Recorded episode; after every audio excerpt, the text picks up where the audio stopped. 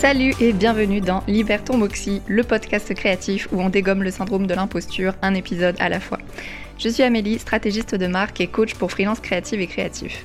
Le Moxie, c'est cette petite étincelle d'audace, de courage, de détermination et d'originalité qu'on a tous et toutes en nous. Alors si toi aussi tu veux vivre de ta passion et te construire un business rentable, kiffant et qui fasse le bien autour de toi, t'es au bon endroit. Let's go libérer nos Moxie ensemble.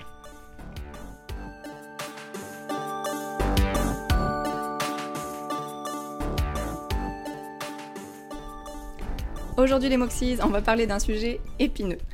Pas genre épineux, ça te pique le doigt deux minutes et après c'est bon. Non, non, épineux, genre l'écharde super fine, bien sournoise là, que t'arrives pas à choper et qui te reste dans la main genre une semaine. Ouais, on va parler de ça. On va parler de pricing. Et accroche-toi bien, parce qu'il est hors de question que tu ressortes de cet épisode sans un mindset de feu et l'envie d'ajuster tes prix si actuellement ils sont vraiment trop bas. Cet épisode, c'est en fait celui sur lequel j'aurais voulu tomber quand j'ai commencé. Et vraiment, j'ai écouté beaucoup d'épisodes, j'ai écouté beaucoup de podcasts, j'ai lu beaucoup de blogs, j'ai regardé des chaînes YouTube, et j'ai trouvé énormément de conseils mindset, d'inspiration créative, mais en fait très peu de choses concrètes sur le pricing, sur comment fixer ses prix. Heureusement, bah depuis, c'est un sujet qui est de plus en plus visible, il y a plusieurs personnes qui en ont fait leur cheval de bataille et ça, ça me rend très très très heureuse. et je te mettrai d'ailleurs une petite liste de comptes que j'adore sur le sujet dans les notes de l'épisode. Comme ça, si tu veux aller encore plus loin, tu seras paré et tu auras plein de ressources. En fait, quand je me suis lancée, c'est pas qu'il n'y avait pas de ressources sur le sujet. C'est plutôt qu'en fait, j'étais pas prête. J'étais pas équipée à recevoir et à appliquer les conseils que j'ai pu trouver. Du coup, en préparant cet épisode, je me suis demandé bah pourquoi en fait? Qu'est-ce qui a fait que malgré que je pouvais lire et écouter certaines choses, je n'arrivais pas à les implémenter pour moi? Et j'en suis venue à la conclusion que c'est pas tes prix en fait la première chose à travailler, c'est ton mindset quand il s'agit de pricing. Il y a un mois, j'ai changé d'ordinateur. J'ai nettoyé un peu l'ancien pour le donner à quelqu'un. Et j'ai retrouvé la plaquette PDF de mes services quand je me suis lancée. J'avais pas encore de site web, donc c'était un PDF que je partageais à mes prospects sur bah, mes offres et mes tarifs, et que je mettais sur les plateformes de mission freelance comme Malte ou Crème de la Crème.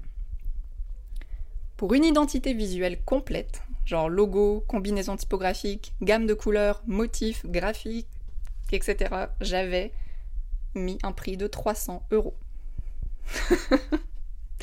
si t'es un peu dans le marché du graphisme, tu T'as une idée un petit peu d'à quel point ce prix est ridicule. C'est absolument ridicule pour ce genre de prestation. Alors, si là tu m'écoutes et que toi aussi tu mets ce genre de prix, c'est le prends pas, le prends pas mal, le prends pas personnellement. Mais vraiment sur le marché, voilà, c'est ni fait ni à faire quoi. Donc je comprends parfaitement si toi aussi tu en es à ce point-là, euh, à cette étape-là plutôt de ton aventure. C'est ok, vu que je l'étais aussi, mais vraiment, il faut pas continuer à faire ça. en fait, c'est en tant que meuf autodidacte, en fait, j'avais aucun curseur pour comparer. J'avais aucune idée de ce qui se faisait vraiment sur le marché. Et en fait, c'est surtout que 300 euros, c'est le prix que moi j'étais prête à recevoir. Et c'est là où le mindset joue un rôle hyper important.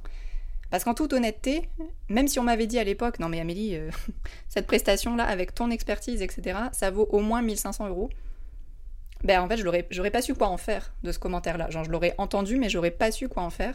Je me serais dit, bah ouais, ok. Je, ouais, ok, je comprends, mais j'oserais jamais, moi, mettre ce prix-là. Genre, j'arrive dans le milieu, j'ai pas d'expérience, d'où je vais demander 1500 euros à quelqu'un pour une identité visuelle. Donc, souvent, en fait, tes prix reflètent le montant que toi, tu es prêt ou prête à recevoir. Et c'est pour ça que travailler ton mindset, et notamment bah, ton rapport à l'argent, c'est ça qui va faire que tu vas être beaucoup plus à l'aise avec tes prix et c'est ça qui va faire que tu vas être prêt ou prête à recevoir plus d'argent avec tes prestations. Aujourd'hui, quand je suis en coaching avec une personne qui me dit qu'elle non plus, elle ne se sent pas légitime de facturer plus de, disons, 800 euros par exemple pour une prestation qui va demander plus d'un mois de travail, je pose souvent cette question. Combien penses-tu qu'une personne fraîchement diplômée, qui trouve un travail en agence de design, est rémunérée? La réponse, c'est grosso modo 1600 euros net pour un bac plus 2 ou 3. Et ensuite, je lui demande, ok, est-ce que tu considères que ton expertise est du même niveau que quelqu'un qu'une personne sortant des études qui commence seulement à développer son style graphique et qui commence un petit peu voilà, à faire des prestations, etc. Donc là, je parle de graphisme, mais ça s'applique à tous les domaines. hein. Si la réponse est oui, même un mini oui, eh bien pourquoi est-ce que tu considérerais que moins de 1000 euros pour un travail de plus d'un mois, c'est OK pour toi? Pourquoi est-ce que tu valoriserais ton temps et ton travail moins que ce qu'une personne engagée dans une agence serait rémunérée? La réponse, elle est souvent cachée dans les conséquences du système salarial. On nous a inculqué que le salaire à la fin du mois était lié aux heures passées à travailler. Sauf que quand tu es salarié, tu ne payes pas ton matériel, tu ne payes pas tes logiciels, tu as une mutuelle comprise et tu cotises automatiquement pour la retraite. Parfois, si tu as de la chance, tu as même des tickets restaurants et ton transport payé. Mais quand tu es à ton compte, c'est toi qui dois tout payer.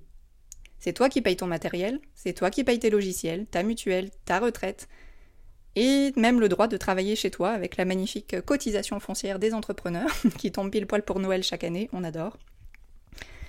Donc en fait, ce que ce qu'on doit absolument comprendre en tant qu'indépendant et indépendante, c'est que le prix qu'on facture, c'est un chiffre d'affaires, pas un salaire. C'est pas ce qui termine dans notre poche à la fin du mois. Et ça, c'est sûrement un des trucs les plus importants à intégrer quand tu fixes tes prix.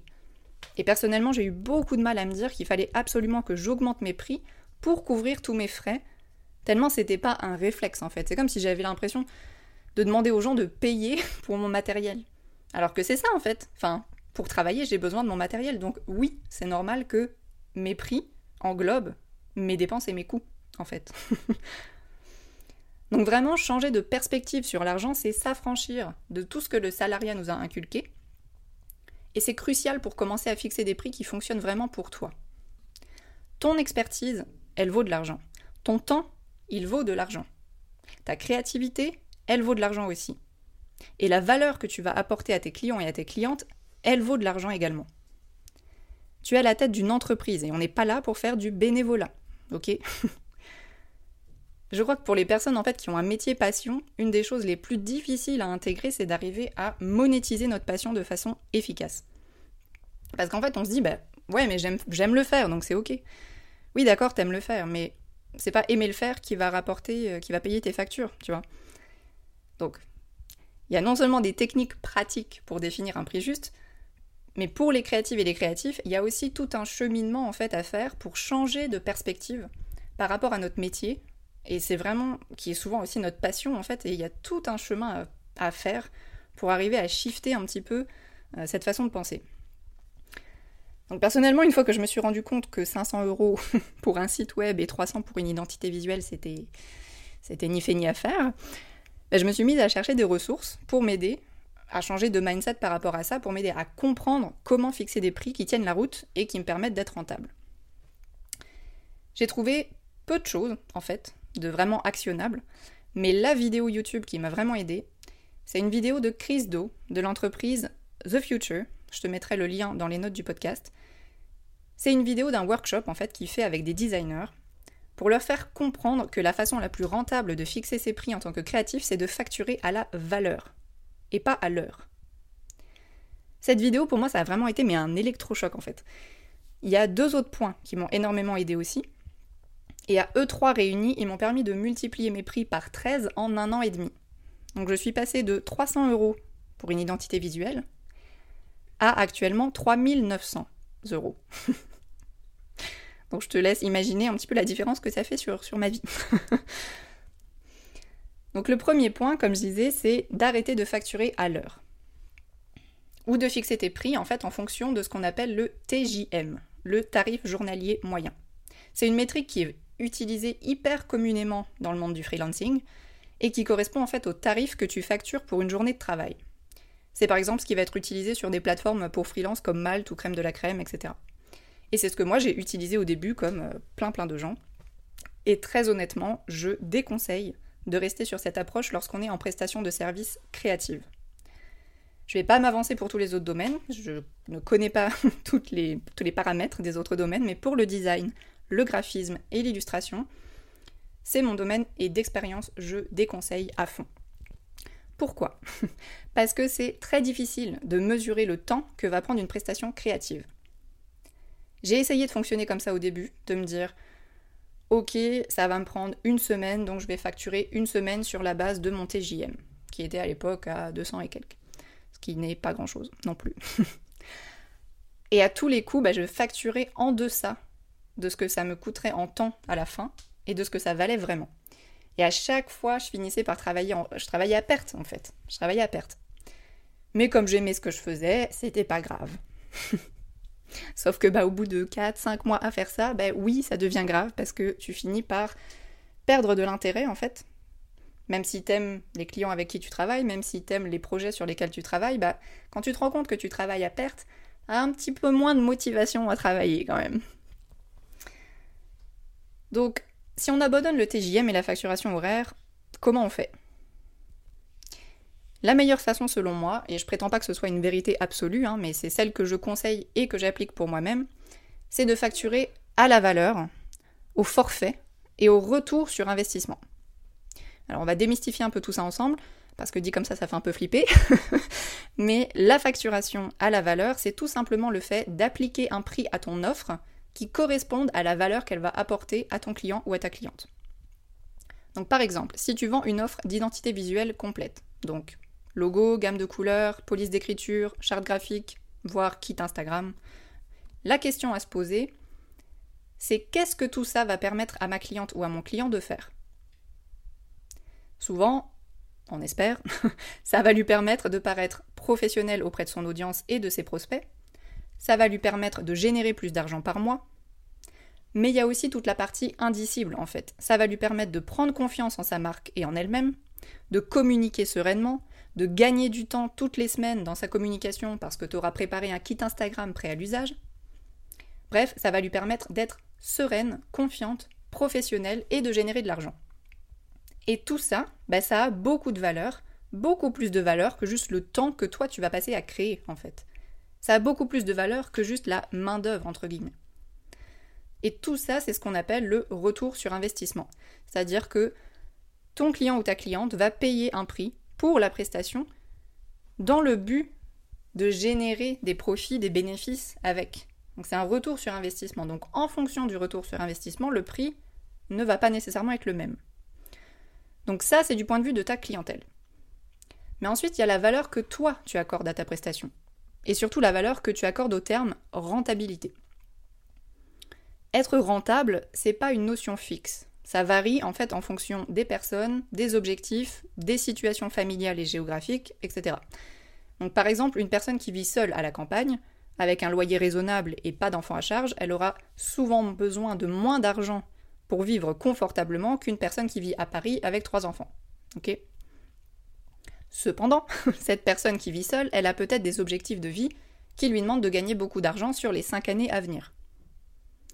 Là où je veux en venir, en fait, c'est qu'un prix juste, entre guillemets, c'est avant tout un prix qui est basé sur tes propres besoins et objectifs. Et souvent, c'est quelque, chose que j'ai fait aussi, je comprends. On a tendance à aller voir les prix de la concurrence pour avoir un curseur, en fait, pour voir ce qui se fait sur le marché et fixer nos propres tarifs. C'est commun, je pense qu'on l'a tous fait, et je pense que c'est aussi quelque part judicieux de le faire. Mais en revanche, c'est aussi crucial de ne pas s'arrêter là. Parce que tu sais pas en fait ce qu'il y a derrière les prix de, voilà, de ta concurrence. Souvent, si tu connais la personne, ok. Si tu la connais pas, tu sais pas quels sont les paramètres de sa vie personnelle, tu sais pas quels sont ses objectifs, tu sais pas si elle manque de confiance, ou à l'inverse, si elle a un ego surdimensionné, tu ne sais pas. Donc l'essentiel, c'est de faire le point avec toi-même sur tes dépenses et tes coûts par mois. Combien ça te coûte de réaliser tes prestations? Quels sont tes objectifs de vie à court, moyen et long terme. Quels sont tes coûts et tes dépenses euh, pratiques, on va dire, donc loyer, facture, etc. Et quel est ton niveau d'expertise? En fonction de tout ça, tu vas pouvoir déterminer un prix. Alors typiquement, il y a deux façons de faire pour fixer un tarif avec cette approche et communiquer dessus. La première, c'est de construire une offre et de déterminer un prix fixe. Donc ça, c'est ce qu'on voit assez souvent. Donc tel pack euh, d'identité visuelle, tel pack de site web vaut un prix. Après, on ajuste, etc. Genre souvent c'est à partir de 1500, 1600, etc. Donc par exemple, si on reprend l'identité visuelle, bah, on va déterminer dans les moindres détails tout ce qu'on va faire et tout ce qu'on ne fera pas. aussi, important. Et on fixe un prix qui nous permette d'être rentable, de générer des marges si on veut, c'est conseillé, et qui prennent en compte toute la valeur en fait que ça va apporter à notre client ou à notre cliente. Par exemple, pour une identité visuelle, bah, tu peux très bien élaborer deux offres, donc une relativement simple qui sera un prix plus abordable et une autre plus complète qui inclura plus de choses et aura donc un prix plus élevé. Ce qu'on veut éviter à tout prix, en fait, c'est de se retrouver à travailler deux fois plus que ce qu'on avait prévu. Donc il faut vraiment anticiper à fond tout ce que tu vas faire et la valeur que ça va apporter. La deuxième façon, qui est un peu plus flexible et parfois plus confortable en fait euh, pour la communication, c'est de mettre une fourchette de prix. Donc c'est-à-dire que tu mets pas un prix fixe, tu donnes une fourchette, donc entre, je sais pas, 1500, 3000 euros pour une identité visuelle par exemple, et ensuite bah, tu fonctionnes au devis personnalisé en fonction de la mission et de la personne avec laquelle tu travailles. Donc par exemple, tu peux très bien dire sur ton site ou tes réseaux sociaux, mes clients pour telle offre, mes clients investissent en général entre X et Y pour cette offre, puis un bouton demander un devis. Parce que la valeur et le retour sur investissement, bah, elles vont pas être les mêmes en fait pour le petit café du coin que pour une grosse start-up qui génère déjà des millions en fait. Donc cette approche, elle est hyper pertinente si tu travailles avec une clientèle cible dont le budget est variable. Donc par exemple, si ta clientèle cible, ce sont, euh, je sais pas, les actrices de la culture, par exemple, donc les galeries d'art, les musées, les salons d'exposition, mais aussi du coup les personnes dans l'artisanat ou les petits, euh, bah, pas les petits d'ailleurs, tu vois, lapsus, les artistes indépendants et indépendantes par exemple, bah clairement, le Grand Palais, il va pas avoir le même budget à consacrer à sa communication qu'une ébéniste d'art qui lance tout juste son entreprise. Donc cette approche, elle, te permet, elle te permet en fait de garder un certain contrôle sur tes tarifs, mais aussi de personnaliser en fonction des projets que tu veux prendre. Et ça te permet en fait de faire en sorte de personnaliser au maximum un devis et un tarif en fonction euh, de tout ça. Et donc c'est plus facile à communiquer. Souvent si on veut pas... Je sais que ça peut être assez réducteur en fait de se dire ok je mets un prix fixe et qu'est-ce qui se passe si ça correspond pas à tel ou tel projet? Ben, Cette approche va te permettre justement de garder un certain contrôle sur tout ça et de faire à ta sauce en fait en fonction des projets que tu veux prendre. Bon, on a déjà pas mal démystifié euh, plein plein de choses, mais il reste un point hyper important qui va permettre de répondre à la question Ok Amélie, mais comment je fais pour convaincre mes prospects de payer un prix plus élevé? La réponse, mes elle tient en deux concepts la valeur perçue et le personal branding. Bon, c'est un petit peu plus compliqué que ça, mais on va aller dans les détails après. Ces deux choses combinées, en fait, la valeur perçue et le personal branding, elles vont faire que tes prospects te choisiront pour toi, pour tes valeurs, pour ton style, pour tout ce que tu transmets, et pour tes prix en dernier. En fait, le but ultime, c'est même que ton prix importe plus du tout, au final, et que ta clientèle cible soit prête à travailler avec toi, peu importe ton prix. Bon, j'ai dit c'est le but ultime, ok? Si tu commences là, évidemment, ça te semble absolument impossible ça ne l'est pas. Mais voilà, t'es pas obligé, on va pas commencer tout de suite avec ça. c'est simplement de se dire, je c'est une approche en fait marketing qui est à l'extrême opposé des systèmes de plateforme pour freelance où globalement c'est le marché, on est tous sur une étale et les personnes nous choisissent pour nos prix. Bon, un petit peu pour nos prestations dans nos portfolios, mais en général c'est pas fait pour que ça soit hyper mis en valeur, donc souvent c'est les prix qui finissent par payer. La valeur perçue, c'est en fait la valeur que ta clientèle cible va attribuer à ton offre inconsciemment. Donc là, je vais prendre un exemple hyper concret. Cette année, j'ai investi dans une formation en ligne assez connue maintenant, la BSB Academy de The Bee Boost. C'est un investissement quand même important, de quasiment environ 2000 euros. Pourtant, avant même d'avoir investi, j'étais certaine que ça serait génial et que ça allait m'apporter plein de choses. Pourquoi? La valeur perçue et le personal branding d'Aline, la fondatrice de The Bee Boost. J'ai pas choisi la BSB Academy uniquement pour les exercices marketing et les méthodes enseignées, etc. Je l'ai choisi surtout pour tout l'écosystème mis en place autour et la valeur perçue qui est transmise inconsciemment de multiples façons. Elle est transmise par les témoignages des anciens et des anciennes élèves, par les résultats qu'elles ont obtenus, par les masterclass de fou qu'Aline a organisées à chaque lancement, par les lives, par le réseau incroyable que ce projet maintenant a pris. Enfin voilà, c'est c'est tout ça qui fait que je me suis dit, ok, ça vaut largement 2000 euros, voire plus. Alors oui, quand on commence, on n'a pas l'audience de Aline de The Bee Boost, évidemment. Mais même à ton échelle, en fait, tu peux augmenter la valeur perçue de tes offres dès le début et de plein de façons. Bon, je ne vais pas toutes les énumérer, sinon on est là pour 3 heures, mais tu peux, par exemple, au lieu d'encadrer tes missions clients par email. Ok, comme ça se fait, voilà, c'est le réflexe, moi c'est ce que j'ai fait au début, hein, des échanges d'emails, euh, des visioconférences, voilà, ok. Mais à la place de faire ça, tu peux par exemple faire ce qui se fait de plus en plus, c'est de créer un espace collaboratif sur des logiciels de travail collaboratif comme Notion, comme Asana, etc. D'ailleurs, j'ai créé un template d'espace collaboratif sur Notion que tu peux télécharger gratuitement et que tu trouveras euh, dans les notes de l'épisode. Je te mettrai le lien. Et ça, c'est quelque chose en fait que tu peux mentionner et valoriser sur ton site ou tes réseaux sociaux si tu n'en as pas encore. En fait, comme genre bah, bonus, vous avez votre espace client personnalisé ou euh, toute la mission, vous avez une vue en temps réel sur toute la mission avec une timeline précise, etc. C'est un atout, c'est une plus-value en fait dans ton offre que tu vas pouvoir mettre en valeur de façon à rassurer, de façon à augmenter la qualité perçue et de façon à mettre ton prospect en confiance. Une autre méthode consiste à faire des études de cas pour tes projets clients, ou même tes projets fictifs en fait, plutôt que de simplement montrer les belles photos des créations finies, genre euh, des mock-ups super léchés, etc. En fait, ce qu'on appelle des études de cas, c'est beaucoup plus connu euh, dans les milieux du web design et du design UX, etc.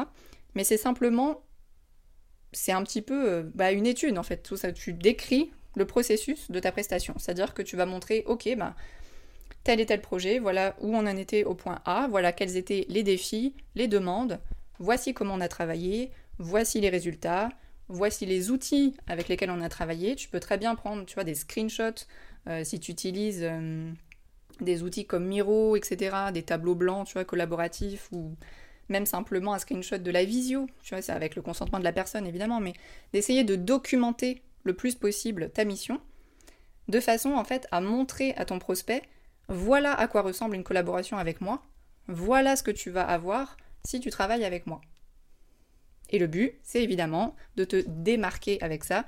Donc là, tu peux aller voir un peu ce que fait ta concurrence, regarder un petit peu comment sont faits les portfolios et essayer de trouver des façons de te démarquer en apportant une plus-value. Et ça, c'est possible même avec des projets fictifs. T'es pas obligé de dire que c'est un projet fictif ou tu peux le mettre en tout petit, tu vois. Mais tu peux documenter le truc comme si c'était un vrai projet client. Et enfin, dernier point, mais pas des moindres, le personal branding. Oui, ça fait un petit peu peur comme ça, mais c'est crucial. C'est ça qui, ultimement, va permettre à tes prospects de te choisir pour toi et pas pour tes prix. Alors on aura tout le temps d'aller démystifier ce qu'est le personal branding en long, en large et en travers dans un autre épisode, parce que clairement si je me lance on est parti pour un autre 3 heures de plus, mais c'est vraiment une notion essentielle. Pour résumer rapidement, le personal branding ça englobe ta personnalité, tes valeurs, tes émotions, c'est tout ce que tu choisis de transmettre en fait, et comment tu choisis de le transmettre. C'est ton ton de voix, c'est voilà, si tu vas tutoyer ou vous voyez ton audience, c'est tes positions sur tel ou tel sujet, c'est tes opinions, c'est ta vibe en fait. Et pourquoi c'est si important? Bah, Simplement parce que les gens n'achètent pas des services, elles achètent des gens. Alors oui, l'expression est absolument horrible, je la déteste, mais elle illustre très très bien comment les humains fonctionnent quand il s'agit d'acheter des choses. On achète des choses par l'émotionnel on achète des choses ou des services pour la grande majorité des gens, à 80% pour les valeurs qui viennent avec, pour toutes les émotions que ça va amener. Les gens n'achètent pas des Rolex pour avoir l'heure, ok? C'est ça le principe, c'est tout ce que dit cette expression, c'est ça. C'est les gens n'achètent pas des Rolex pour avoir l'heure. Les gens n'achètent pas des iPhones pour passer des appels. Et c'est aussi pour ça que bah, certaines personnes refusent par exemple d'acheter sur Amazon alors que ça leur coûterait moins cher et que ça arriverait plus vite. Parce que les valeurs renvoyées, par la marque sont contraires à la leur. Donc quand on est dans un marché saturé comme le graphisme, comme le web design ou comme l'illustration, c'est ton personal branding en fait qui va contribuer à te faire sortir du lot. Contribuer, bien sûr, ce n'est pas la seule façon, mais c'est honnêtement une des façons les plus efficaces, surtout quand on commence. Alors personal branding fort, ça ne veut pas forcément dire personal branding exubérant. Et ça, c'est vraiment quelque chose que je tiens à souligner et à même crier sur tous les toits pour toute ma team d'introvertis. Parce qu'il m'arrive tellement souvent de parler à des collègues ou à des clients-clientes et parce qu'elles sont plutôt introverties, pensent que le personal branding, c'est pas pour elles. Grave erreur, mon Moxie, grave erreur. le personal branding, c'est simplement toi. C'est tout. C'est ton univers, tes valeurs, ce que tu partages, ta façon de communiquer. Alors oui, évidemment, tu peux choisir de grossir le trait et d'avoir un personal branding un peu plus exubérant, voire caricatural. Certains le font, ça fonctionne. Si ça te permet de prendre confiance et que tu es à l'aise avec ça, mais let's go. Mais c'est pas la seule façon de faire et c'est important de comprendre ça. C'est vraiment pas la seule façon de faire, loin s'en faut. Tu peux totalement jouer sur la carte introversion. Ça peut totalement être quelque chose sur lequel tu bases ton personal branding.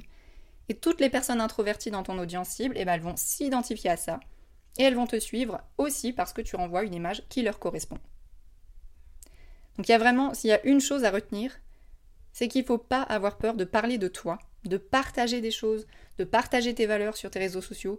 Ne parle pas que du professionnel. Enfin, tu peux, mais honnêtement, c'est plus dur de se démarquer. je ne veux pas faire d'injonction dans ce podcast de il faut ou il faut pas. C'est vraiment ce que moi je te conseille, c'est de trouver des façons de communiquer ta personnalité à ton rythme et selon tes propres limites. On n'est pas là pour souffrir, mais on est quand même là pour faire, des, pour faire de la thune, ok? On est quand même là pour manger. on a une entreprise, encore une fois, on fait pas du bénévolat. Tu peux faire du bénévolat à côté si tu veux, mais si tu as monté ton entreprise pour en vivre, ben, il va falloir vendre. Et pour vendre, il faut que ton audience, elle ait confiance en toi, il faut que ton audience, elle te connaisse pour te faire confiance. Parce que pour passer à l'achat, il faut qu'on ait confiance. Personne n'achète si on n'a pas confiance en une marque. Et comme là, en auto-entrepreneuriat, eh ben notre marque, c'est nous. Il faut que notre audience ait confiance en nous. Donc si tu partages jamais rien sur toi, sur tes valeurs, on ne peut pas savoir qui tu es au fond. Donc, prends un petit papier, prends un stylo, écris des trucs qui tiennent à cœur, des valeurs qui tiennent à cœur. Écris aussi les limites que tu veux, si tu veux pas parler de ta vie personnelle, familiale, etc. C'est totalement ok, mais il y a sûrement au moins des petites choses que tu peux communiquer et qui vont créer du lien. Ça, j'en suis certaine. Bon, et eh ben on arrive au bout de cet épisode. Il reste évidemment plein plein plein de choses à dire sur le sujet. Donc comme je disais, tu trouveras d'autres sources pertinentes dans les notes de l'épisode. Mais je pense que globalement, on a une bonne introduction et que si aujourd'hui tu as du mal à te sentir légitime avec tes prix, que tu travailles à perte, c'est ok, il y a plein de gens à qui ça arrive, que tu peines à être rentable, etc. Mais dis-toi que déjà, c'est pas une fatalité, c'est juste une période à passer. Donc ça sert à rien de se culpabiliser, de se dire oh là là, mais certaines personnes elles arrivent en vivre plus vite que moi. Oui, il y aura toujours plus que nous, il y aura toujours moins que nous. Le vrai combat, c'est entre toi et toi-même. Il n'y a que ça qui compte. Où toi tu en étais il y a un an. Voilà. si aujourd'hui t'es pas rentable avec ton entreprise, ok, ben on met le fait, ok, je ne suis pas rentable aujourd'hui. Qu'est-ce que je peux faire pour être rentable demain, dans deux mois, dans trois mois? Ça va pas se faire du jour au lendemain, hein, donc comme on l'a vu, c'est surtout le mindset qu'il va falloir travailler et ça, ça prend un petit peu de temps, mais c'est totalement possible. je te rappelle a un an et demi, je facturais une identité visuelle 300 euros. Ok Donc, devenir à l'aise avec ces tarifs, ça s'apprend, mais c'est totalement possible et tu en es parfaitement capable aussi. Si tu as des questions sur le sujet, je t'invite à venir me les poser soit sur Instagram, soit en me laissant un message vocal sur mon canal SpeakPipe. Je te mettrai le lien également dans les notes de l'épisode. N'hésite pas, vraiment, c'est un sujet qui me tient à cœur et il me tient à cœur que toutes les marques créatives réussissent et kiffent et soient rentables. En attendant, je te souhaite une très très belle semaine, pleine d'audace et de moxie. À lundi prochain.